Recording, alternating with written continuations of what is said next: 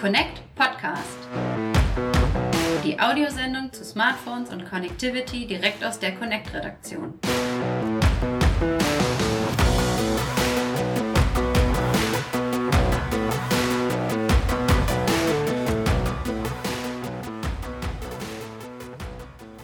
Ja, liebe Hörer, herzlich willkommen zu Folge 17 des Connect Podcasts. Mein Name ist Lennart Holtkemper und wie der ein oder andere Stammhörer jetzt bereits schon festgestellt hat, der Kollege, der Steve Buchter, der normalerweise durch diesen Podcast führt, der ist heute nicht dabei. Der ist heute verhindert, hat so auch so ein bisschen was mit ähm, dem Thema unserer heutigen Folge zu tun, nämlich dem Apple-Event, das gestern am 10. September stattgefunden hat. Aber ich habe mir trotzdem ja, tatkräftige Unterstützung mitgebracht für diesen Podcast. Andreas, hallo, wie geht es dir? Hallo, mir geht's gut und ich bin ganz gespannt schon äh, mit dir über die neuen Apple-Vorstellungen zu plaudern. Ja, wir haben nämlich vor, so eine kleine Einschätzung zu geben. Wir wollen die Geräte einmal kurz vorstellen und dann eine kleine Einschätzung zu geben, was wir persönlich davon halten ähm, und das ganze Apple-Thema so ein bisschen beleuchten. Und äh, ja, also es war mal wieder eine spannende, interessante Präsentation gestern, fand ich. Man hat wieder deutlich gesehen, wie Apple doch sehr auf Emotionen setzt bei ihren Produkten, wirklich sehr emotional an die Sache rangeht, gerade bei der ähm, neuen Apple Watch, die gestern vorgestellt wurde. Die fünfte Generation mittlerweile, da haben sie so Videos eingespielt, wie die Apple Watch 4 ähm, ja, Nutzern Vorteile erbracht hat, also wie sie dann gemerkt haben, dass sie jetzt ja Vorhofflimmern haben und dann schnell ins Krankenhaus fahren konnten, wo sie einen Unfall hatten und die Apple Watch dann gleich die Benachrichtigung rausgegeben hat. Ja, da haben sie wirklich sehr auf Emotionen gesetzt und ähm, das macht die Marke auch so ein Stück weit aus. Ja, man muss dazu aber auch sagen, dass das äh, Thema, der Bereich Wearables ist sowieso ein Gewinnerthema für Apple. Also sie sind in dem Bereich führend. Sie haben als einer der ersten Hersteller überhaupt äh, mit den Smartwatches angefangen und ähm, fahren jetzt die Ernte ein. Mhm. ein. Also die Series 5 der, der Watch, die ist absolut äh, Spitzenprodukt. Jetzt auch mit einem Always-On-Display. Und ähm, ja, Apple ist im Bereich Smartwatches und im angebunden dann eben Healthcare, da sind sie führend. Und ja, da kann, kann man nur seinen Respekt zollen. Mhm. Ja, es gibt jetzt wirklich sehr viele unterschiedliche Versionen noch. Sie haben jetzt verschiedene Gehäusematerialien auch noch mit reingebracht, Titan beispielsweise oder ähm, Keramik und haben die Preise auch nicht wirklich gehoben. Also wir sind jetzt immer noch, lass mich kurz gucken, für die Watch bei einem Startpreis von 450 Euro. Das ist noch verhältnismäßig okay, würde ich sagen, für das, was man da bekommt. Du hast es genannt, ein Always-On-Display. Sie haben da sogar eine neue Display-Technologie jetzt vorgestellt. Die Bildwiederholrate geht runter auf ein Herz und das mhm. bedeutet dann, dass das Display sich nicht so häufig aktualisieren muss, was Energie spart, was es Apple dann ermöglicht, eben Always-On sozusagen zu machen. Wie das jetzt in der Praxis aussieht, muss man dann abwarten. Auf jeden Fall ist das eine Innovation, die andere nicht bieten. Ja, da bin ich auch gespannt, ob man das dann nachher als Nutzer dann selber bestimmen kann. Möchte ich das jetzt eingeschaltet haben oder möchte ich es halt doch lieber dunkel haben und nur, ja, dass die Uhr dann nur angeht, wenn ich es wirklich ähm, drehe, das Handgelenk. Ja, aber da sehen wir schon Apple Wearables sehr weit vorne.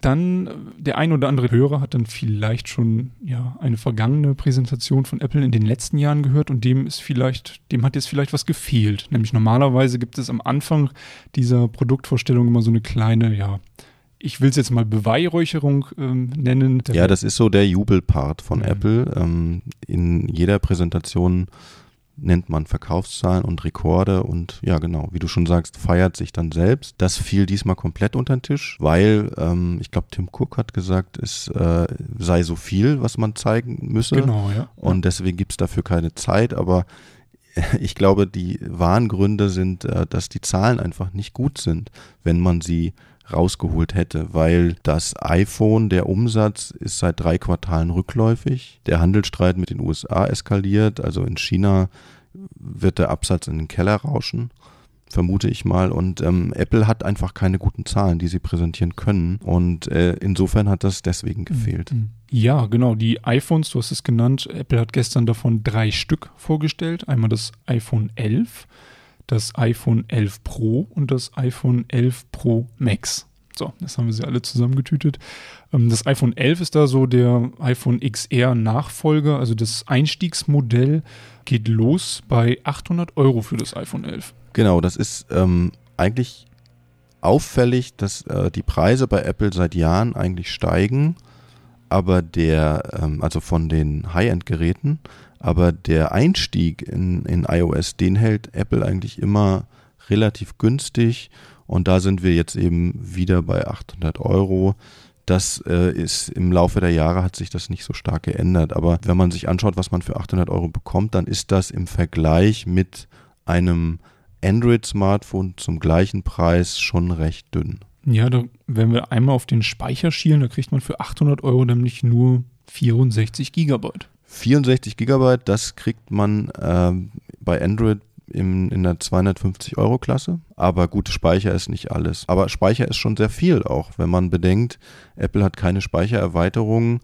Dann bedenkt man, man lädt ein paar Apps runter, ein paar 3D-Spiele, das schluckt ein paar Gigabyte, dann hat man seine, seine Fotosammlung drauf, dann die Spotify-Playliste hat man offline. Das läppert sich zusammen. Also da ist man schnell bei 60 GB und ähm, insofern ist das schon recht wenig. Mhm. Und äh, die Konkurrenz bietet in der Preisklasse um 800 Euro locker 128 Gigabyte. Es gibt sogar teilweise mehr. Genau, und auch gerade Mittelklasse-Geräte von Android haben ja teilweise schon 128 Gigabyte. Also da sind einige Hersteller schon ein bisschen ja, spendabler, wenn man es so sagen möchte.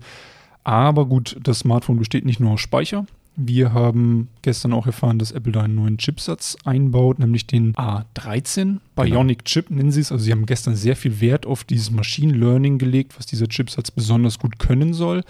Und ja, bei, bei Chips ist Apple doch eigentlich ähm, immer relativ weit vorne, oder nicht? Ja, das ist ein Bereich, äh, äh, also sie entwickeln ja selber Chips und ähm, stimmen die optimal auf die iOS-Plattform ab. Also die Apple-Chipsätze, die sind absolut leistungsstark und gehören immer, schon immer seit Jahren gehören die zu den besten auf dem Markt. Also beim Thema Leistung und Performance spielt Apple immer ganz vorne mit. Das ist beim iPhone 11 für 800 Euro auch schon wirklich sehr gut, was mhm. man da bekommt. Aber schauen wir uns doch das Display an. Da ist der Rand relativ breit ums mhm. Display. Und schauen wir uns die Kamera an. Da bekomme ich eine Ultraweitwinkel-Optik und ein Weitwinkel. Das sehen wir bei Android auch im 250-Euro-Bereich mittlerweile gut. Die Qualität wird natürlich bei Apple eine andere sein. Aber man bekommt für den Preis eines iPhone 11 bekommt man auch einen Galaxy S10 Plus von Samsung. Mhm. Und das hat technisch eine ganz andere Basis. Also was die Hardware angeht, ist das iPhone 11 schon nicht konkurrenzfähig. Mhm.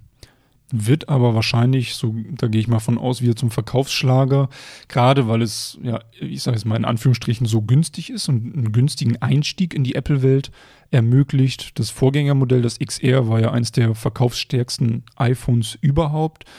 Und ja, da werden wir einfach sehen, wie sich das entwickelt. Also ich gehe davon aus, dass sich das wieder sehr gut absetzen wird. Ich bin gespannt, weil ich habe so eher das Gefühl, dass ähm, da die Attraktivität auch so ein bisschen verloren geht, mhm. dass die Konkurrenz äh, und die Innovationskraft im Android-Bereich immer stärker wird und ähm, dass da immer attraktivere Produkte auch auf den Markt kommen. Und das könnte dazu führen, dass die mehr Leute dann eben weggehen von Apple. Aber mhm. das ist eine Vermutung und ähm, keine Ahnung, muss man mal abwarten. Ja. ja. wer jetzt wirklich ein bisschen mehr rausholen möchte aus seinem Smartphone, da hat Apple ja die Pro-Modelle vorgestellt, der iPhone 11 Serie, angefangen mit dem iPhone 11 Pro, also dem kleinen Modell mit 5,8 Zoll Diagonale. Und ähm, ja, da beginnen die Preise bei 1150 Euro, auch für 64 GB Speicher. Hauptaugenmerk liegen jetzt, liegt jetzt bei den Pro-Modellen auf die Kamera. Da ist nämlich eine Neuerung. Ach, vielleicht können wir noch kurz was äh, zu den Unterschieden sagen. Ich glaube, es ist tatsächlich nur die Diagonale, oder? Die ja, genau, es ist tatsächlich nur die Diagonale. Also das Max-Modell, wie der Name Max schon sagt, ähm, hat eine größere Diagonale von 6,5 Zoll. Ja. Und der Akku wird wahrscheinlich größer sein auch. Wahrscheinlich, ja. Aber der Rest identisch. Ne? Identisch, ne? ja. ja. Auch alle drei Modelle haben den gleichen Prozessor, den mhm. A13-Chipsatz, werden sich wahrscheinlich dann auch im Arbeitsspeicher ein Stück weit unterscheiden. Vielleicht hat das Max-Modell ein bisschen mehr. Ähm, aber das ja, werden wir dann sehen, wenn wir die Geräte hier bei uns haben. Ja. Die Geräte sind natürlich technisch weiter als das iPhone 11, also die Pro-Modelle. Aber da fehlt auch noch ein Stück zu den High-End-Modellen bei Android. Also ich kann mal kurz aufzählen, was fehlt. Also es fehlt 5G mhm. und 5G spielt in diesem Jahr für den Endkunden keine Rolle. Also Vodafone hat 100 Masten scharf geschaltet, die Telekom fängt jetzt an. Das ist nichts, was eine große Rolle für die Leute spielt. Aber man muss ja bedenken, die Geräte sind länger in Benutzung. Und in zwei, drei Jahren, wenn das iPhone 11 Pro noch gut in Schuss ist, dann ist 5G relevant und dieses Gerät hat es nicht und mhm. ähm, das ist schon ein Nachteil. Ein zweiter Nachteil ist ähm, das Display. Da haben wir einen Trend hin zu 90 oder 120 Hertz Displays. Da ist die Bildwiederholrate höher als aktuell und das führt dann zu einem weicheren Scrolling. Das hätte ich mir bei Apple auch gewünscht. Genauso auch das Thema Display. Äh, wir haben keine Edge Displays. Das ist, das sehen wir überall. Das kommt und kommt. Das kriegst du mittlerweile auch schon bei 500 Euro Smartphones. Das macht schon was her. Die iPhones haben es nicht. Kann man sich natürlich drüber streiten, aber auch nochmal Thema Display. Ähm, das iPhone hat keinen Fingerprint-Sensor im Display, was ja heute eigentlich auch schon sehr viele Android-Smartphones haben. Ja, aber da glaube ich, ähm, das würde ich jetzt gar nicht so als Manko sehen, weil, weil Apple hat Face ID und das ist eine sehr sichere Methode und warum sollen sie jetzt noch zusätzlich äh, ein Fingerprint einbauen, wenn sie Face ID haben? Das sehe ich, das sehe ich, das brauchen sie nicht. Aber es fehlt USB-C. Das ist ja es wird, die iPads haben es schon, die iPad Pros und Apple wird nicht drum herum kommen, es irgendwann auch bei den iPhones einzubauen. Äh, wahrscheinlich im nächsten Jahr, vermute ich. Ähm, ja, auch das wieder so ein Grund, warum ich noch warten würde. Ähm, und der letzte Grund, der ausschlaggebende, ist äh, die Kamera. Da fehlt mir ein dreifacher oder ein fünffacher Zoom. Das, was Apple da hat, zweifach Zoom, das das reicht mir nicht. Also für die Kamera noch einmal kurz zum, zum Festhalten. Wir haben ein Weitwinkelobjektiv, wir haben ein Ultraweitwinkelobjektiv und wir haben ein Zoom-Objektiv mit zweifachem optischem Zoom. Und alle drei Objektive ja, haben einen Sensor mit 12 Megapixeln Auflösung. Also da geht Apple auch in eine andere Richtung, ähm, weg von dieser Megapixel-Thematik wir haben bei anderen Android-Smartphones ja mittlerweile schon 48 Megapixel, schon über 60 Megapixel, gerade wenn man so Richtung Xiaomi, Oppo äh, schaut.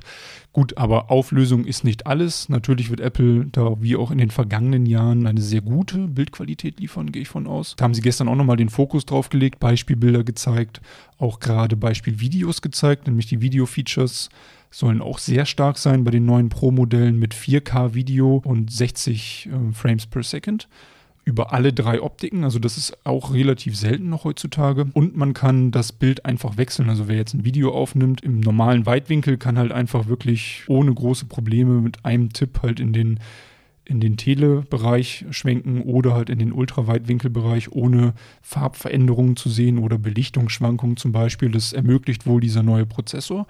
Also das klingt schon ja nach Pro-Level-Fotografie.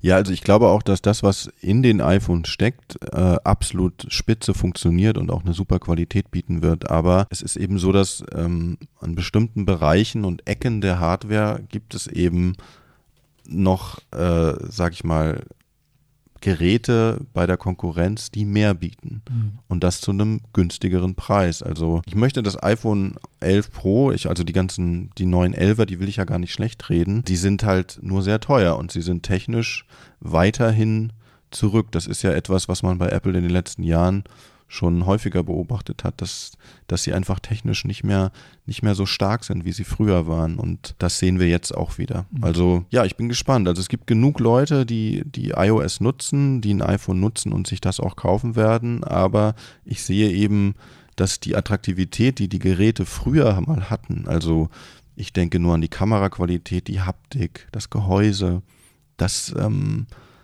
das hat Apple so ein Stück verloren. Mhm. Beziehungsweise er spielt halt nicht mehr so eine große Rolle, weil viele andere Hersteller auch Geräte bieten mit sehr guter Haptik, mit sehr gutem Design und genau, da habe ich mich falsch ausgedrückt, also nicht verloren, aber sie haben äh, nicht mehr diesen, diese, also sie verlieren ihre USPs in mhm. dem Bereich. Da haben, da haben andere aufgeholt, sind gleich auf, beziehungsweise weiter. Ja. Deswegen vielleicht auch so ein Stück weit die Neuausrichtung von Apple, oder? Das haben wir gestern auch erlebt. Apple hat einige Dienste vorgestellt, ist weg von der Hardware gegangen, ähm, mit Arcade zum Beispiel, einen Game Service, wo man quasi sich anmelden kann für 5 Euro dann im App Store und so viele Spiele wie, ja, wie verfügbar sind quasi runterladen kann, spielen kann. Und sie versuchen Netflix so ein bisschen Konkurrenz zu machen. Ja, das ist ähm, wir sehen hier eine Neuausrichtung, ähm, eine Transformation von Apple als ursprünglicher Hardware-Konzern oder Konzernen mit Fokus auf der Hardware, davon gehen sie weg und sie gehen jetzt immer mehr Richtung Software und Dienste. Man sieht ja, hat ja in den letzten Jahren schon gesehen, die Umsätze über den App Store, über Apple Pay, über iCloud, Apple Music, die steigen seit Jahren. Und für Apple ist es natürlich sehr bequem und gut, wenn man sich so aus der Abhängigkeit vom iPhone befreien kann. Und die Dienste, die du gerade angesprochen hast, die zeigen nochmal, dass man immer stärker in die Richtung geht. Also es geht immer mehr darum, über die Hardware hinaus für die Nutzer Dienste anzubieten, für die sie dann bereit sind, regelmäßig Geld zu bezahlen. Und genau, da war ja TV Plus für 5 Euro und Arcade für 5 Euro. Mhm. Wobei, ja, TV Plus muss man mal abwarten, wie viel Inhalte dann dort zu Beginn verfügbar sein werden. Ich tippe eher darauf, dass es relativ wenig sein wird. Aber ja, der Anfang ist gemacht. Hm. Also können wir da auch in den nächsten Monaten bzw. Jahren noch einiges sehen. Vielleicht auch neue Dienste, die sich Apple dann ausdenkt, um den Nutzer einfach mehr ans Ökosystem auch zu binden. Und ähm, ja, da sind wir einfach gespannt, was die nächsten Jahre bringen. Ja, ich glaube auch, dass ähm, Apple, die haben es gar nicht mehr nötig, immer, dass die Leute wie die wilden iPhones kaufen, wenn sie ein neues vorstellen. Also Apple befreit sich gerade daraus, aus dieser Abhängigkeit und sie haben eine Nutzerbasis ähm, bei iOS von über einer Milliarde. Das darf man nicht vergessen und deswegen sind sie für die Zukunft einfach sehr, sehr gut aufgestellt. Mhm. Unabhängig von dem technischen Niveau jetzt, das die iPhones haben. Also Apple, mit Apple kann man rechnen. Ja, gestern hat Apple auch viel zum Thema Nachhaltigkeit gesagt, immer wieder betont, ähm, das Gerät ist jetzt aus recyceltem Aluminium und zwar zu 100 Prozent in dem und dem Bildschirm und in dem und dem Gehäuse sind jetzt irgendwelche Materialien, die halt schlecht sind, nicht vorhanden. Also sehr viel Wert darauf gelegt, ist immer wieder zu betonen, unsere Geräte sind wirklich sehr nachhaltig, gut produziert und so weiter und so fort. Ist das auch ein Wandel, den Apple jetzt irgendwie hin, also nicht nur ein grünes iPhone anbieten, sondern auch noch komplett grün sein? Also da in die Richtung gehen ja alle Unternehmen gerade. Das ist ja nicht erst seit Fridays for Future und, den, und dem Klimawandel, der ja immer sichtbarer wird. Ist es für ein Unternehmen wichtig, sich hier zu positionieren, dass ähm, das ist der Zeitgeist. Das machen, das werden die anderen auch so machen. Und es ist zu begrüßen. Ich würde mir wünschen, dass es noch stärker wird. Und beim Thema Apple habe ich so ein ganz persönliches Problem mit Nachhaltigkeit. Und zwar habe ich zu Hause ein iPad und äh, ein iPad ist einfach ein ideales Familiengerät. Also das äh, kann das Kind benutzen, die Frau und ähm, theoretisch über Face ID wäre es ja so, jeder hinterlegt sein Gesicht und hat dann seine Benutzeroberfläche über Face ID automatisch. Und ähm, also ich rede von einer Benutzerkontosteuerung und das gibt es eben auf den iPads nicht. Und äh, die Begründung von Apple lautet, das iPad ist ein Personal Device, was im Umkehrschluss heißt, sie wollen, dass jeder in der Familie ein eigenes iPad hat. Mhm. Und ähm, das ist für mich nicht besonders nachhaltig, zumal man bedenken muss, dass über Software eine Benutzerkontosteuerung sehr, sehr einfach einrichtbar wäre. Also sie wollen aber lieber ein iPad mehr verkaufen. Also da hört dann praktisch die Nachhaltigkeit auch auf bei Apple. Ja, auch gut zu wissen in dem ja. Zusammenhang. Ja, wer die Geräte jetzt kaufen möchte oder vorbestellen möchte, kann das ab dem 13. September tun. Sind dann ab dem 20. September im Handel. Da kann man es dann auch mal anfassen, sich selbst davon überzeugen, ähm, die Vor- und Nachteile auch mal ein bisschen in der Hand halten im wahrsten Sinne. Und wir werden natürlich weiter berichten. Wir werden die Geräte selbstverständlich testen bei uns im Testlab, sind auch sehr gespannt schon auf die Ergebnisse. Und ähm, ja, der erste Volltest wird dann wahrscheinlich in der Ausgabe 12 12, ja, 19 davon ist auszugehen. Ähm, stattfinden. Und ähm, ja, da bedanke ich mich recht herzlich bei dir, Andreas. Der Dank geht zurück. und recht herzlichen Dank auch an Sie, liebe Hörer, fürs Zuhören. Und ähm, ja, bis zum nächsten Mal und einen schönen Tag noch. Ciao.